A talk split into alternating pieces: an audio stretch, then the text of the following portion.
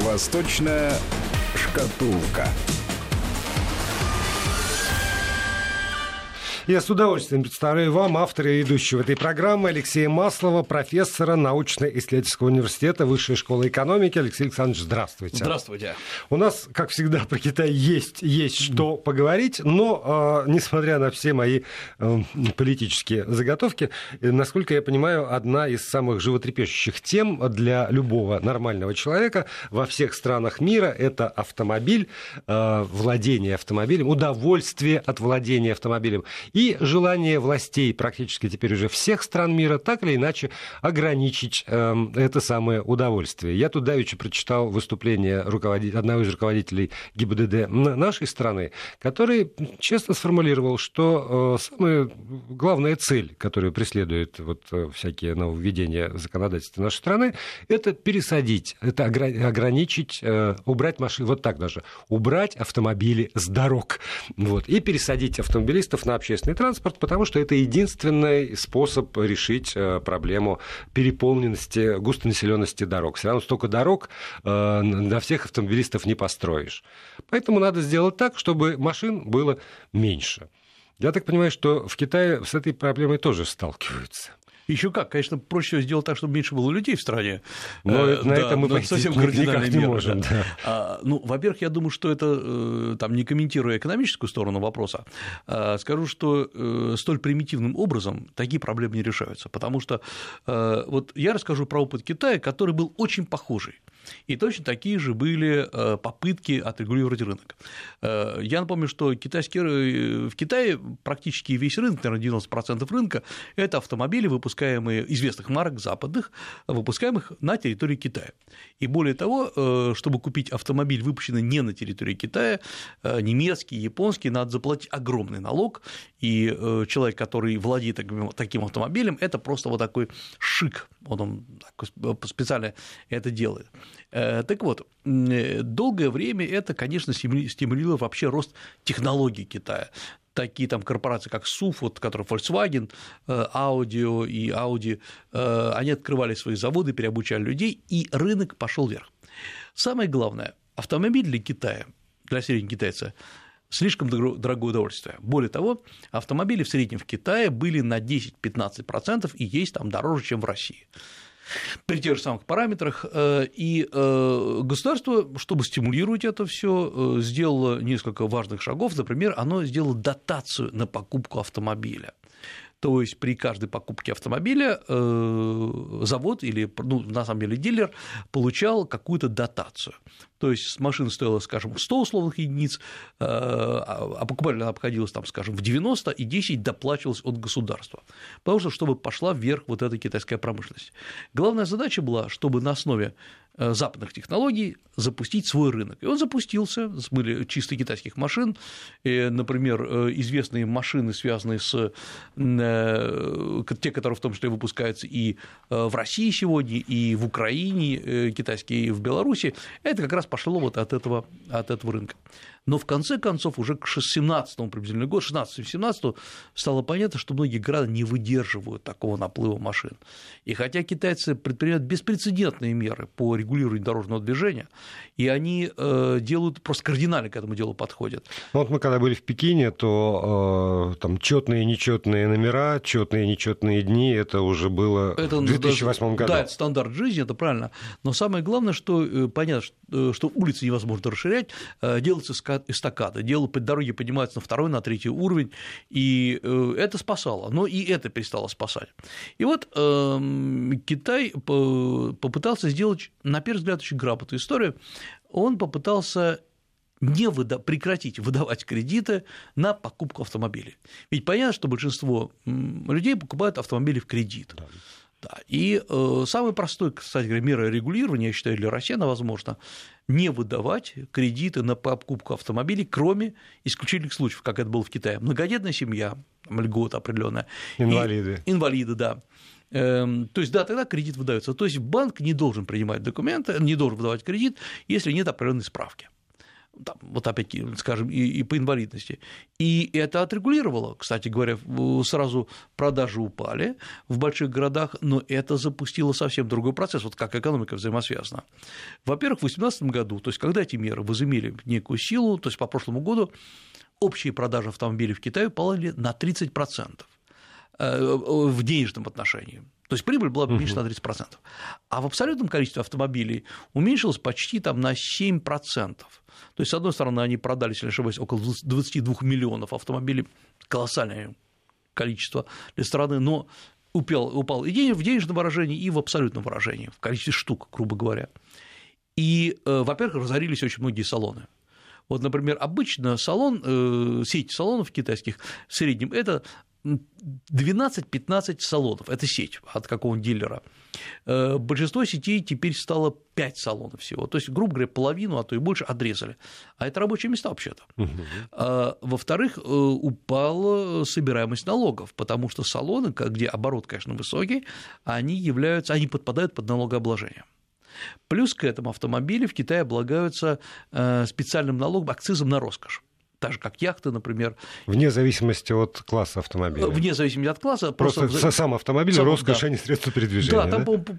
я могу сейчас ошибиться, плюс 5% и э, тоже упали поступления в бюджет. Но самое главное, возмутились продавцы этих автомобилей и, кита... и чисто китайские, и всякие акционерные предприятия типа Volkswagen э, или там Dunfen, который тоже акционерное общество, которые сказали, стоп, а мы, в общем, генерируем гигантскую прибыль для государства.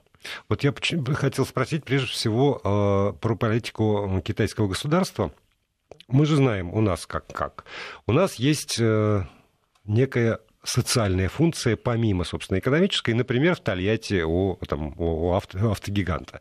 И огромное количество усилий прилагает правительство на протяжении многих лет как раз для того, чтобы стимулировать э, разнообразные продажи. Поэтому там и трейдины, вот уже и там, автокредиты, что-то, лишь бы это работало, потому что это огромный э, как то создатель рабочих мест. Да. И э, я думаю, что, ну, может быть, таких моно, как проблем моногородов в Китае есть или нет, это отдельный разговор, ну, да. конечно. Но в любом случае это тоже это рабочие места. И если падают продажи, сокращается производство, значит, сокращается количество рабочих мест. Это социальное напряжение.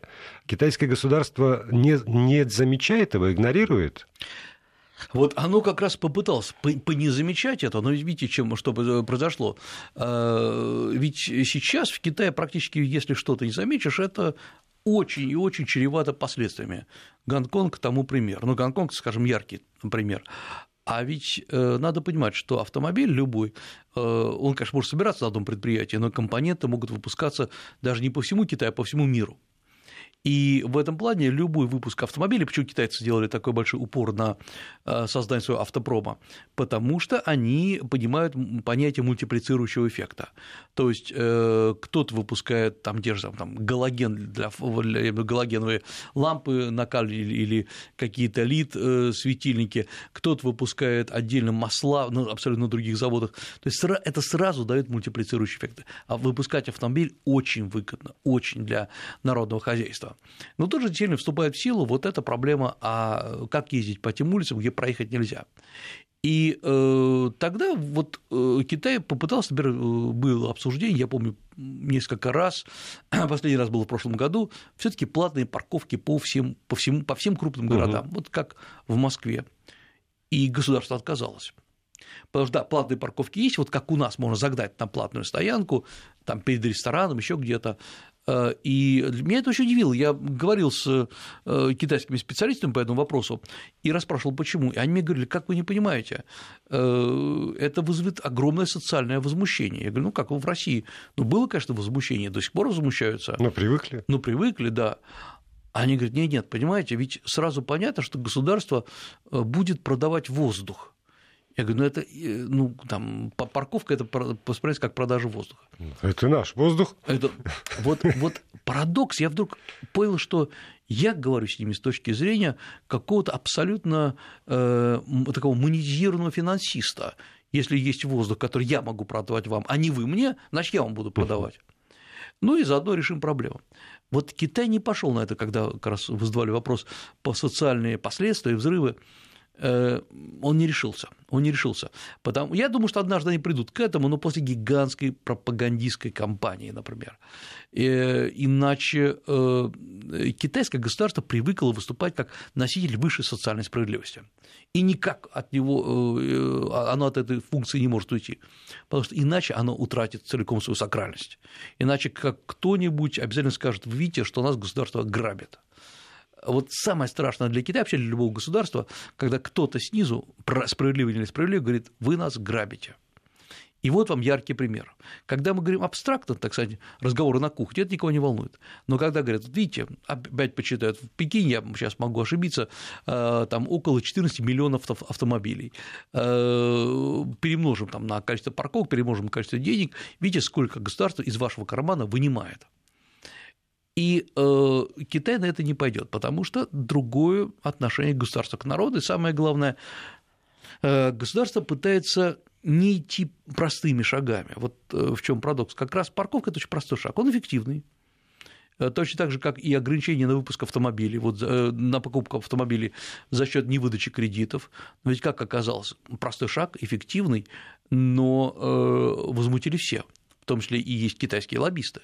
А вообще-то, если так уж на то пошло, э, эти китайские лоббисты – это же не только китайские. Завод Volkswagen, ну, не совсем китайский, скажем так. Э, это гигантский завод, там под Шанхаем находится, э, так называется Шанхай Volkswagen. Точно так же, как выпуск многих заводов, там Mazda, Nissan, они, это акционерное общество. И вот Китай, он попытался отменить кредиты, не удалось, но я считаю, идея это была очень здравая – потому что э, если человек считает, что он хочет владеть автомобилем, он должен иметь эту сумму денег в кармане. Ведь проблема еще заключается в том, что во многих странах мира, в том числе в России, человек покупает тот автомобиль, который ему явно не по карману совсем – ну, берет рассрочку там на 5 лет, а может быть, там, сейчас на 8 лет иногда можно взять, и до конца жизни свои платит. Э, кстати, тоже интересно, это из моих разговоров с китайскими экспертами по авторынку, они э, шли не про авторынок, они шли про экономику вообще. Я э, тоже им рассказал, что у нас есть люди, которые покупают себе Мерседес за 10 миллионов рублей, ну, берут в кредит, на самом деле, э, а он работает там в исследовательском институте, и он будет там годами-годами расплачиваться, uh-huh. потом он понимает, что расплатиться не может, что начинается там целый ряд проблем, они говорят, ну, вы знаете, он же не виноват, государство виновато. Я говорю, как? Ну, как? Он взрослый человек, он, взрослый он человек, более того, решение, он, да. он грамотный. Он грамотный, он там, может быть, он очень хорошо образованный. Говорит, нет, нет, понимаете, государство должно ограничить таких людей от э, столь резких от, от соблазнов, яр... да? соблазнов, да. Mm. Вот это другой подход совсем. Потому что, э, в конце концов, то, что мы практикуем, мы к этому привыкли. И для меня тоже это было дико, не могу там на кого-то кого обвинять, поскольку я точно так же думаю, что ну сам соображай, купил машину, за которую не можешь расплатиться, ну что, продавай квартиру, продавай машину. Прод... То есть, да, э, вот этот цинизм, который живет в нас, он, конечно, прекрасно выглядит с экономической точки зрения, но очень плохо выглядит с точки зрения социальной справедливости. Знаете, вот а, то, что вы говорите, мне очень напомнило, многие бесконечные интерактивы были в свое время по поводу микрофинансовых организаций, и, а, естественно, голосование, звонки, там, тексты, которые сюда приходят с помощью разнообразных средств связи. И что меня всегда больше всего поражало, огромное количество людей в нашей аудитории, те, которые там, слушают и принимают участие в этих обсуждениях, они как раз настаивали на том, что государство должно ограничить возможности этих самых микрокредитных организаций предлагать свои услуги. Я со своей точки зрения все время пытался доказать, слушайте, ребята, мы, мы взрослые, разумные люди, мы все получили образование, у многих корочки о высшем. Неужели мы сами не в состоянии просчитать последствия этого? И они говорят, нет, государство... И вот именно то, о чем вы говорите, государство должно исключить соблазн Ровно так же, как когда закрывали всякие игровые автоматы. Государство должно исключить соблазн, чтобы человек, идя с получкой с завода домой, не в каждой булочной мог нарваться на однорукого бандита и там оставить всю свою зарплату. Вы знаете, в этом есть на мой взгляд, очень глубокая правильность. Я даже поясню почему. Э, если мы берем типичную Западную Европу или США, там э, финансовая грамотность формируется, во-первых, в течение очень многих поколений, и она формируется всем абсолютно государством. Вот э, даже э, в университетах масса курсов, в школе масса простых, очень простых курсов о финансовой грамотности. Грубо говоря, чтобы человек мог рассчитать, сможет он выплатить кредит или нет. Вообще, что такое кредит, что такое тело кредита, что такое проценты по кредиту. Далеко не каждый человек это понимает э, даже с высшим образованием, если его не объяснить. И самое главное, людей учат планировать. Именно поэтому, скажем, а, американец, даже получив большие деньги, он не бежит сразу их сбрасывать в магазин, он продолжает жить тоже так тихо и спокойно. Э, что в России, что в Китае? история накопления, история моментального обогащения, обогащения за десятилетия, когда, вот, в принципе, это же абсолютно необычно, мы опять-таки к этому привыкли, но когда у нас за всего лишь там, за несколько десятилетий существования э, новой России возникли миллиардеры – Э, доллары миллиардеры. Э, и э, доллар-миллиардер – это не просто человеческая единица, это еще масса людей, которых он тянет за собой. Если есть миллиардер, вокруг него несколько миллионеров и так далее. Есть семьи, есть дети, для которых эти деньги почти ничего не значат. Даже если мы возьмем, что миллиардер заработал все тяжелейшим трудом, я сейчас не буду говорить, насколько это возможно за одно поколение, но тем не менее, то уже второе поколение для них это деньги почти мусор. И э, вот получается, что финансовая грамотность у этих людей, несмотря на то, что они богаты, она очень низкая. Э, и когда э, мы когда говорим о золотой молодежи, кстати, в Китае есть uh-huh. такая же самая история, которые бросают деньги туда-сюда, это на самом деле э, и есть отсутствие финансовой грамотности. Расскажу еще, вот, поскольку мы заговорили об этом, сравню Россию и Китай вот в каком плане. Два сравнения. Первое – это вот микрокредитные организации. В Китае, казалось бы, есть та же самая история, называется э, теневой банк, теневой банкинг. Это вот известное явление, shadow банкинг, с которым Китай очень активно борется. Кто-то из экспертов китайских говорит, что там 30% крутится в этом shadow банкинг. А что такое в реальности shadow банкинг? Как он выглядит? Вы приходите у себя в деревню, ну, надо понять, что деревня – это уже современный город, э, к знакомому человеку, который называется банкиром, ну, который, естественно, никакой не банкир, и вы у него берете деньги в кредит, он ростовщик. Э, но э, у него э, при этом вы можете ему принести деньги, в смысле вложить в него, в трастовое управление мы бы так назвали, и он их перепродаст, грубо говоря, эти деньги, и то есть многие, много денег уходит из-под вот, контроля. И я начал мыслить, просто было интересно, а какой процент? Ведь проблема микрокредитных организаций то, что процент чудовищный абсолютно. И вдруг оказалось, что единственная вина вот этих ребят, то, что у них нет лицензии. Это, это серьезная вина. Без лицензии нельзя работать. Но э, проценты по кредиту составляют, скажем, 4-5%. Это иногда ниже, чем в банке. 4-5%. А почему тогда люди идут к ним, а не в банк? А потому что э, иногда у них очень много кредитов, иногда э, им не дадут кредит, потому что нет обеспечения. Реальные источники, да? да? Потому что китайцы Законные. еще несколько вот перед кризисом 2014-2015 года, перед э, крахом вот э, шанхайской биржи, э, кредит можно получить, в прямом смысле было, за 30 минут. Ты идешь по улице, заходишь в банк, у тебя с собой только твоя карточка работника. Я напомню, что в Китае нет паспортов, есть такие Шен Фэнжен. Это карточка, которая тебе выдается, или ты работаешь, или ты учишься. Это основное удостоверение. По ней же можно там билет покупать. Ты заходишь с этой карточкой, говоришь, я такой-то, мне нужно вот... Денег. Денег, да. Эм, зачем? Ну, дом купить. Ну ладно, ты садишься, пока ты пьешь чай, говорят, кредит одобрен. Вот ваш счет, вот все, вот вам карточка этого для этого счета, кредит, там, вы кредитной пользуетесь. И раздали гигантское количество кредитов, половина не возвращалась, но банкам было вынуждено, э, нужно было забросить эти деньги в оборот, потому что э, иначе не умирали эти деньги. Э, после кризиса, после краха биржи все стало очень сложно. Тебе надо, не очень сложно, во-первых, запрещено банкам давать кредит раньше, чем в течение трех дней. Просто у банка тоже должен быть вот по-английски называется lemon period, то есть период охлаждения. Угу. Подумай, хочешь ли этому человеку дать кредит. Надо проверить. То есть есть минимально допустимые документы, которые человек должен принести в банк. И это не только карточка. Это и недвижимость, это заполнить определенные анкеты, рассказать о своей семье. Ну, вот, то есть все вышло на стандарт. И многим показалось это излишним, слишком много. Они идут в этот теневой банкинг. Э, брать они там могут э, от маленьких совсем сумм до миллионов долларов. Вот если я строю какой-нибудь свой завод и не очень хочу показывать свой оборот, я иду к своему знакомому, говорю, миллион, отлично, под 7% пойдет, пойдет. На сколько? На год. Э, как он обернет, непонятно. Но 7% раз миллион – это очень хорошо. Потому что китайский эм, рынок, он высоко, высоко, выс, быстро оборачиваемый. Он не очень сейчас высокодоходный, но именно быстро оборачиваемый. И э, ну, государство с этим борется. И, но если бы они там задирали такие же проценты, как у нас в микрокредитных организациях, сами бы местные жители бы просто уничтожили их. Потому что, я потому что несправедливо. Да, несправедливо. Потому что, опять, да. все это поперек да. вот их убеждений, в которых выросло несколько поколений, по крайней мере. А может быть, все поколения. Нет, я думаю, что э, все поколения в этом выросли. Да. Э, это же касса взаимопомощи. Я напомню, что и в России они такие же были еще там при Советском Союзе. Помните, вы складываете там да. по рублю, а потом... По, по отделам, как да, правило. Да, да, да, да. Э, это, ну, так, это такая нормальная общинная история. А в Китае она сохранилась, в России мы видим, что это вот совсем совсем по-другому получилось.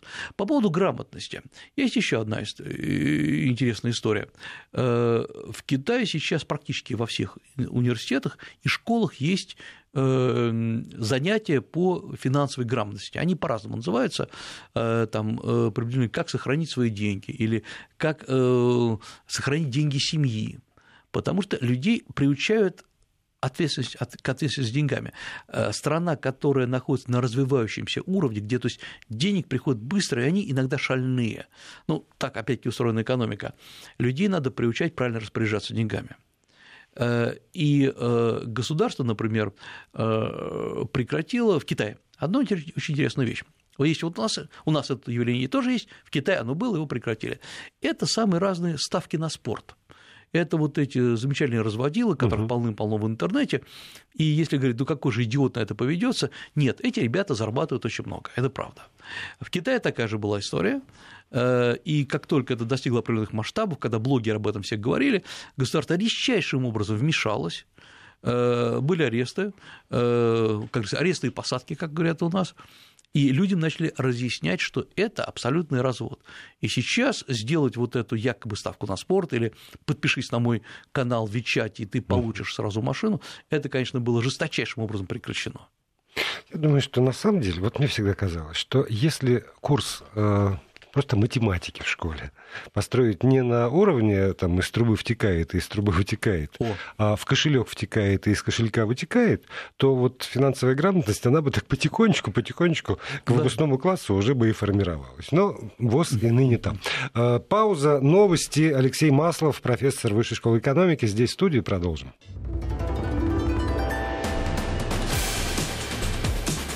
Восточная шкатулка.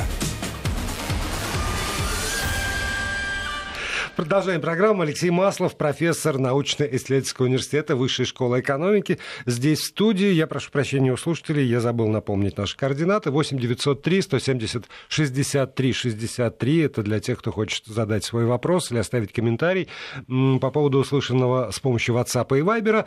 Если удобен смс-портал и традиционные смс-сообщения, то тогда короткий номер 5533 и слово «Вести» в начале текста. Одно из э, впечатляющих событий последних дней – это э, старт э, работы газопровода «Сила Сибири», о котором с 2014 года говорилось, и который на самом деле довольно быстро, по моим представлениям, во всяком случае, э, построен. Ну а дальше началась, э, ну, в принципе, с первого дня началась страшная заруба по поводу того, выгодно, невыгодно, кому выгодно, э, зачем мы все это делаем. И мнение полярные, на самом деле. У нас а, у меня к вам, а, помимо того, что вы, вам есть что сказать по этому поводу, вопрос главный, а вот а, в Китае событие или это, и как, насколько тоже полярно воспринимается, если есть разность точек зрения. Вот как раз вот с этого и начнем, потому угу. что в Китае все все то же самое, как в России. Э, это значит, что мы зеркалируем друг друга полностью. Есть официальная пресса, которая вышла с абсолютно спокойными, но очень радостными рассказами о том, что открылся газопровод. Конечно, это не такое гигантское событие, но поскольку Си Цзиньпин лично участвовал, об этом рассказали все. Э, и в интернете тут же начинается вот этот хайп по поводу того, Не попадем ли мы от России в зависимость? Россия хочет захватить наш газовый рынок. Э, они вот, кто-то пишет, они будут контролировать 50% нашего рынка. Это сразу говорю, это неправда. Дай бог, чтобы Россия вышла процентов нам 12, это вообще будет великое счастье. Ну да, потому что 38 миллиардов да, э, конечно. кубов какие там. Да, конечно, да, 30-38 миллиардов, правильно. Э, и дальше ли будем расширять в дальнейшем. Ну, да не даст китайское правительство, э, и я думаю, что и до 15% не даст э, добраться. Но в любом случае это крайне интересно наблюдать, как и в России, и в Китае есть свои алармисты, которые говорят с российской стороны, э, Китай купил весь наш лес, газ и нефть, и скоро нам нечем будет питаться, и снимают фотографии, как эшелоны леса идут в Китай, угу. и так вот видите, как причем YouTube полон абсолютно антикитайскими роликами, которые рассказывают, как все грабят, но мне хотелось бы услышать конкретные цифры. Вот тогда-то подписан контракт на продажу такого-то количества леса, вот он продан, ведь, ну, э, да, я понимаю, что есть и мошенники, и жулики с обеих сторон, но я вас уверяю, нельзя вывести просто без контракта, без разрешения э, вагон с, с лесом через границу. Невозможно перевести. Поэтому есть документы. Вот документы не показывают. Но э, в Китае есть и вот и такой хайп. Э, при том, при всем, давайте разберемся вообще в этой ситуации. Что сейчас эпохального или епохального произошло. Во-первых, речь идет о том, что э, мы начали это разрабатывать в самом CD еще с 2010 года, продажи газа в Китай, когда совсем была другая ситуация вокруг Китая, когда и Россия в другой, другой ситуации жила, и 2014 год – это подписание контракта э, на основе очень долгих обсуждений. Готова или не готова Россия тянуть газопровод? Россия это готова, потому что для нас еще мы тем самым решаем вопрос о снабжении газом Сибири и Дальнего Востока. Э, то есть для нас это то, что мы сегодня говорили, мультиплицирующий эффект. Это хорошая история. Второй момент. Китай предлагал авансовый платеж 25 миллиардов долларов, что казалось бы очень интересно, потому что они платят и мы имеем сразу живые деньги, э, значит, Китай не откажется от контракта, очень все надежно, но мы потом газом и рассчитаемся с ними. Но здесь было принято правильное, на мой взгляд, абсолютно решение, в отличие от многих других стран, а давайте мы лучше построим на свои деньги все, а вы, китайцы, покупаете, когда мы построим. Э, и это э, почему там, вот почему это правильное решение с Китаем? А потому что мы, например, можем увидеть другие решения. Вот, например, э, просто так в разбивку. Э, Китай вложил в Азербайджан около 4 миллиардов долларов. Это для нас, может быть, небольшая сумма. Азербайджан, где проживает чуть, больше, чуть меньше 11 миллионов человек, это большая сумма. Э, зачем? Порт, по сути дела, Китай строит перевозки грузов. То есть сегодня мы инвестировали, ну а завтра вам придется с этим расплачиваться. Азербайджан сначала очень радостно там рапортовал, что все хорошо, а потом вдруг задумался, что может быть это не так хорошо, потому что сразу мы подпадаем в зависимость. Потому что можно было бы другой, другой вариант какой? Пожалуйста, мы углубляем порт, мы строим сооружение, уважаемые китайцы, добро пожаловать пользоваться. Э, мы устанавливаем цены, все.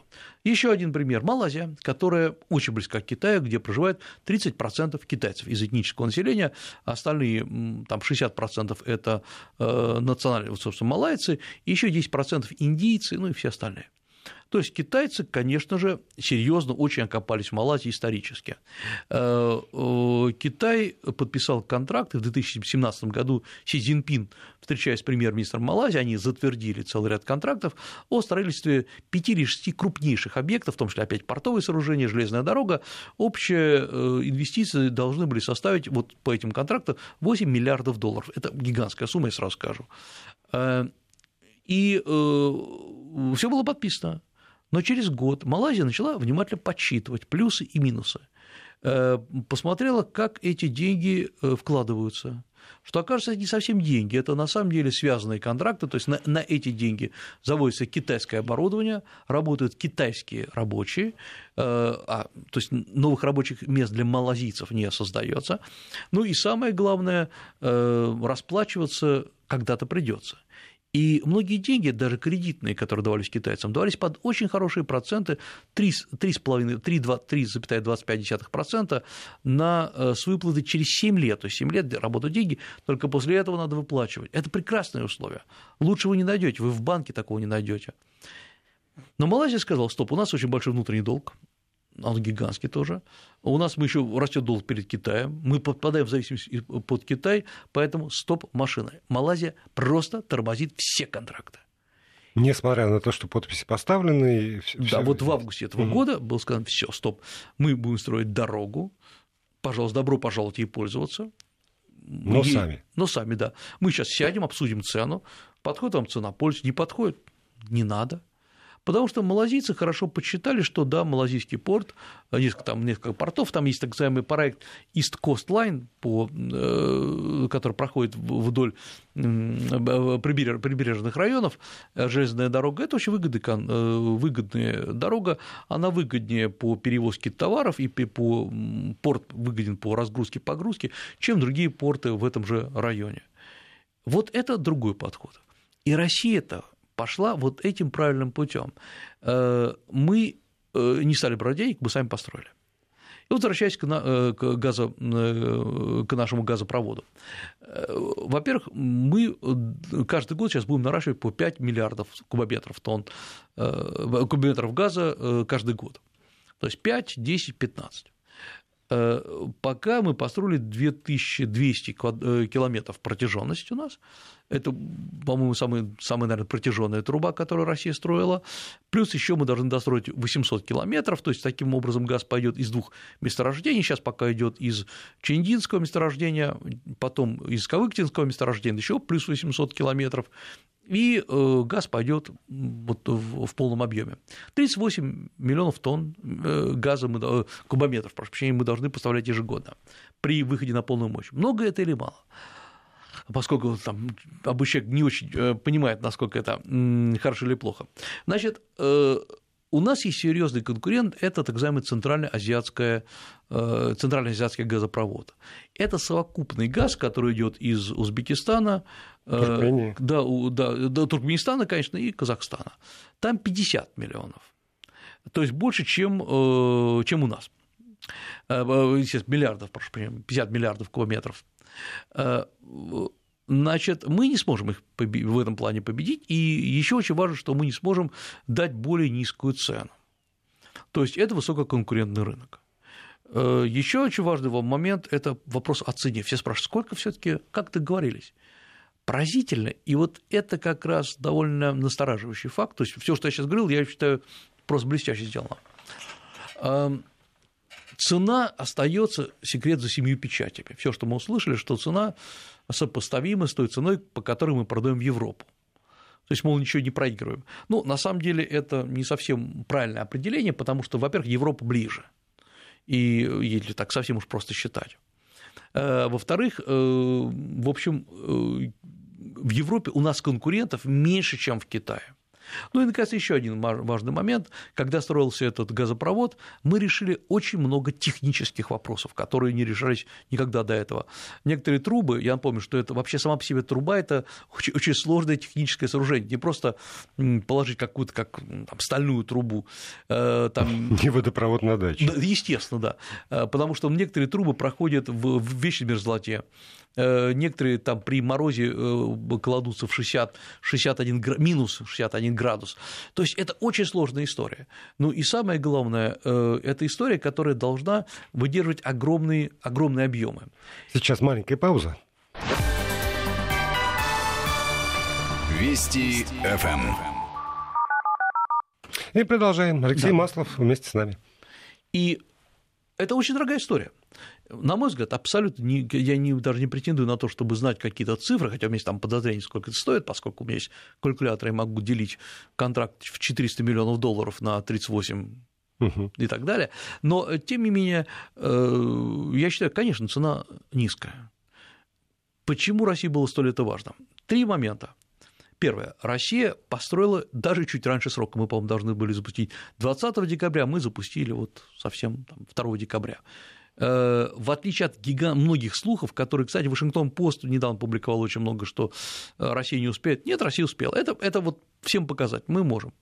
Во-вторых, как ни странно, этот трубопровод, несмотря на то, что он очень дорогой, он действительно обошелся очень дешево, потому что, насколько я знаю, были предприняты колоссальные меры, чтобы не было никаких случаев хищений, коррупции. Более там, 10 тысяч человек на этом работало. То есть показать, что мы можем, когда захотим. Это тоже прекрасно. Это вам не э, космодром Восточный, угу. да, где мультипликатор любого рубля умножаешь на 3. Э, третий момент – это показать было Китаю, что мы надежные партнеры, э, поскольку в Китае сейчас практически каждый год идет рост потребления газа.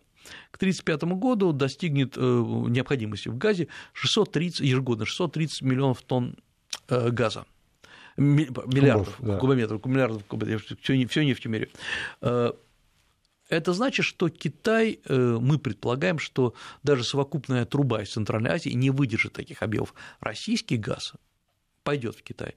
Нам сейчас важно занять этот рынок. И это очень грамотно. Мы, наконец, начинаем планировать на десятилетия, а не на короткий срок. Это прекрасно. Наконец, еще важный момент. Э, понимаете, э, нам надо, конечно же, укреплять свое присутствие в Китае. Э, газовая и нефтяная труба – это именно присутствие в Китае. По нефти мы сегодня идем на втором месте, на первом месте идет Саудовская Аравия, нас опережает по поставкам в Китай. По газу, ну, я думаю, что мы займем свои там 10-12, может быть, 15%, и, и э, тем самым мы окопаемся э, там. Э, мне кажется, что это начало перехода немножко к другой модели уже взаимодействия с Китаем, которая, на первый взгляд, кажется все та же самая, наращиваем объемы торговли, все здорово, она стала прагматичной, и она стала по-хорошему циничной. Это значит, что э, Россия должна делать то, что выгодно ей, а не прикрываться лишь лозунгами дружбы. То, что, например, мы, я вижу сейчас поляризацию мнений в обществе относительно Китая, российского общества. Э, есть группа людей, очень неглупая, которые говорят, вы знаете, Китай настолько развит, настолько высоко рванул, настолько грамотно себя ведет, что это в глубине культуры заключен секрет, почему так себя ведет. Мы должны, по сути дела, заимствовать вот эти культурные пласты из Китая и э, самим себе их как бы вот прививку такую да, сделать. Да. Э, это, э, это не шутка. Это, во-первых, это в основном это стенание интеллигенции, характерно для э, начала XX века. Э, и русская интеллигенция всегда это делала, потому что я напомню, что мы стенали о том, что французская культура чудовищно, чудовищно прекрасна, прямо перед 1812 годом. Я напомню, что русская армия, русская офицерская армия говорила на французском языке, не только на французском. Э, и, в общем, немного на русском говорила, и была идея, что там все лучше. Э, точно так же начало XX века – это тоже э, идеи, что где-то, ну, там, там во Франции или в Англии есть другие, более глубокие идеи. Сейчас вот есть такая история, что, может быть, и с Китаем что-то подчеркнуть. И я э, говорю сейчас не о вот этом коренном патриотизме, который не должен пускать китайский, английский, французский, а о том, что, э, ребят, это вот расписаться в собственном бессилии. Потому что э, масса неудач, которые потерпела, экономически потерпела Россия за последние несколько лет, э, многих проектов, она приводит к идее, что надо где-то в глубинах культуры покопаться. Это реакция общества на оборотная реакция на призывы к духовным скрепам. Потому что это такая чудесная абстракция духовной скрепы. А вот в Китае они про духовные скрепы не говорят, но их все удается. А мы в это да. не можем поверить. И ищем у них их духовные вот, скрепы, да. которые стали основой рывка экономического. Но мы же понимаем, что это ну, что, что ну, Без скреп да, никак. Да, да. Ну, а как? А, есть другая история, которая э, тоже, на мой взгляд, тянула и тянет нашу э, восточную политику назад. Это история того, что мы можем быть там своими что мы, наконец, построим некую большую Евразию, не Евразийский экономический союз, который строится, нормально строится, а большую Евразию, такую замечательную абстракцию, где мы тоже будем э, задавать тон и где мы можем транслировать свои идеи. Нет, э, русские российские идеи пока никому не нужны по одной простой причине. Они не сформулированы. Может быть, нас бы и послушали. Вон, Китай, Китай послушали, пояс и путь. Кто-то сказал, да, здорово, а кто-то, как Малайзия, сказал, не-не, нам это не надо. Ну, это нормальный переговорный процесс.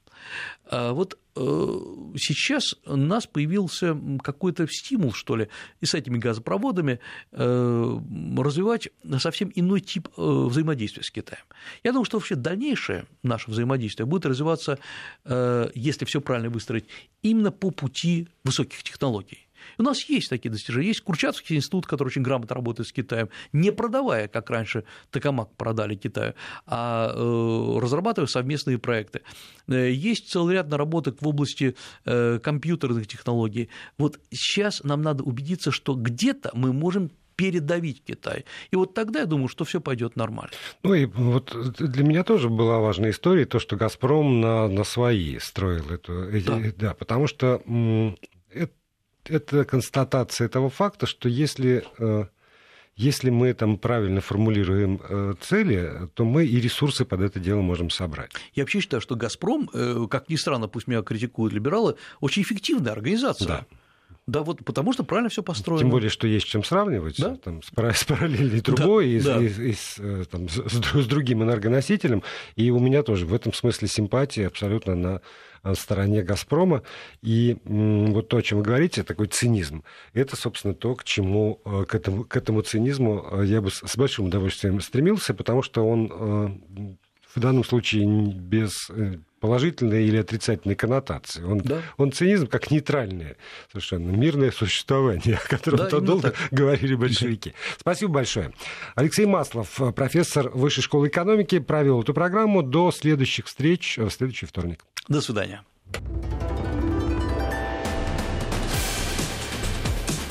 Восточная шкатулка.